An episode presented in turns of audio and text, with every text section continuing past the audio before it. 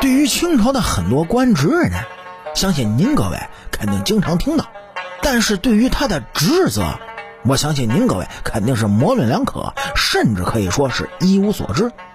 那么今天咱们就来讲讲关于清朝的那些官职以及他们的职责。首先呢，咱们就来说说道台这个称呼。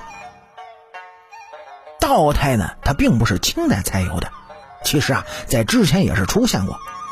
不过真正作为官职出现的时候呢，是在明代。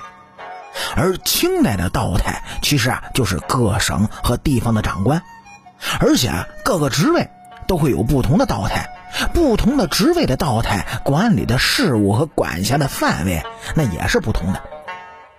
虽然在有的朝代，因为担任道台的人可能是不太起眼的，可能呢也没有太大的权利，但像在清朝的道台，他是比知府还要高一级的存在。这也从侧面反映出此时道台的地位其实还是可以的，至少在清代是这样的。当到了乾隆时期，道台已经是官层四品。平时呢，咱们从一些电视剧里也可以知道，四品的官职可是比地方官员要高出了不止那么一点点儿。不仅如此，有的通过自己的能力呢，官职也会继续的往上升。那道台的四品权力有多大呢？道台的四品其实和现在的副省长差不多，而在古代呢。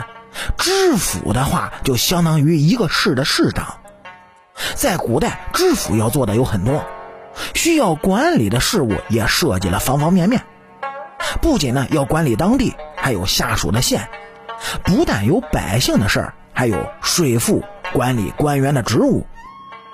您各位看啊，一个知府他管理范围便已经如此之广了，你就更别说四品的道台，他的权力。只会是更大。这道台呢，还分为五个类别，而这五个类别里面有好几个可以说是油水很大的。别的不说啊，哎，就先说说这个盐道。从历史上呢，可以了解到，国家对盐那是垄断的，这就相当于是一家独大，无人竞争的。如果哪个有心的道台随便转下手，那拿到手里的银两，可不是少许那么简单。每当出现灾难的时候呢，朝廷就会发放钱粮。除此之外，还有管粮食运输的道台。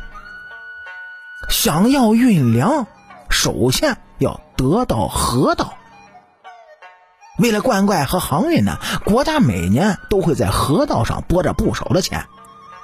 而且河道的修筑并不是一朝一夕它就能完成的，那就相当于道台有一个很长的可以施展的周期。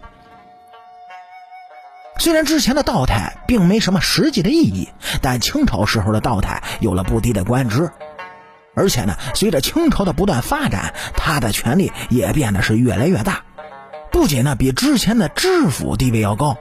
而且呢，皇帝也更加看重，有时候还会让他暗地里监察他的上级。这样便不难发现，道台的职务虽处于一个中间的位置，但他的权力呢却在不断的变化。虽然在初期被任命为道台的都是一些人微言轻的，但却不影响之后他们的权力扩大以及皇帝的重用。可以说，清代时候的道台已经不单单是一个协助性质的官职，他不仅需要处理民生方面的，有时候还需要帮助皇帝监察官员，所以才会出现四品的高位，甚至更高。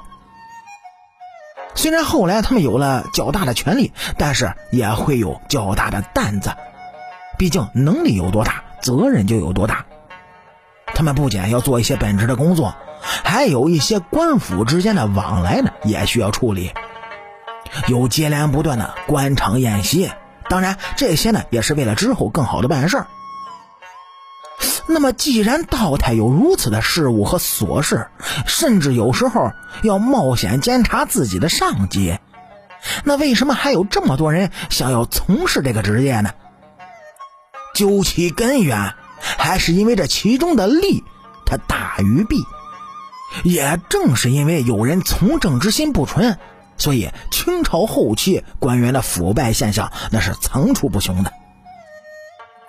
像在晚清一些里面记载的，是每每朝廷下拨修筑河道的钱，不是被安排成了宴席呢，就是各自分了去了一些。最终他用在河道上的银子，那是少之又少。当然，这其中的利益输送少不了道台。毕竟这些呢是他们的管辖之内，所以也就不难理解为什么大家会对道台这个官职趋之若鹜。而在一些历史的资料当中可以得知，道台啊本来并不是一个专门的官职，而是官员与官员之间的一个谦称，它并没什么实际的意义。但是随着朝代更迭，朝政的不断发展，道台慢慢的就走进了历史的长河之中。而且呢，他们所管辖的地区并不小，政务所涉及的范围也是特别之广的，从盐到粮到百姓的民生，各个方面可以说是无不涉及，并且呢是发挥着越来越重要的作用。好啦，感谢您各位在收听故事的同时呢，能够帮主播点赞、评论、转发和订阅。好，大清朝那点事儿，下期咱们接着唠。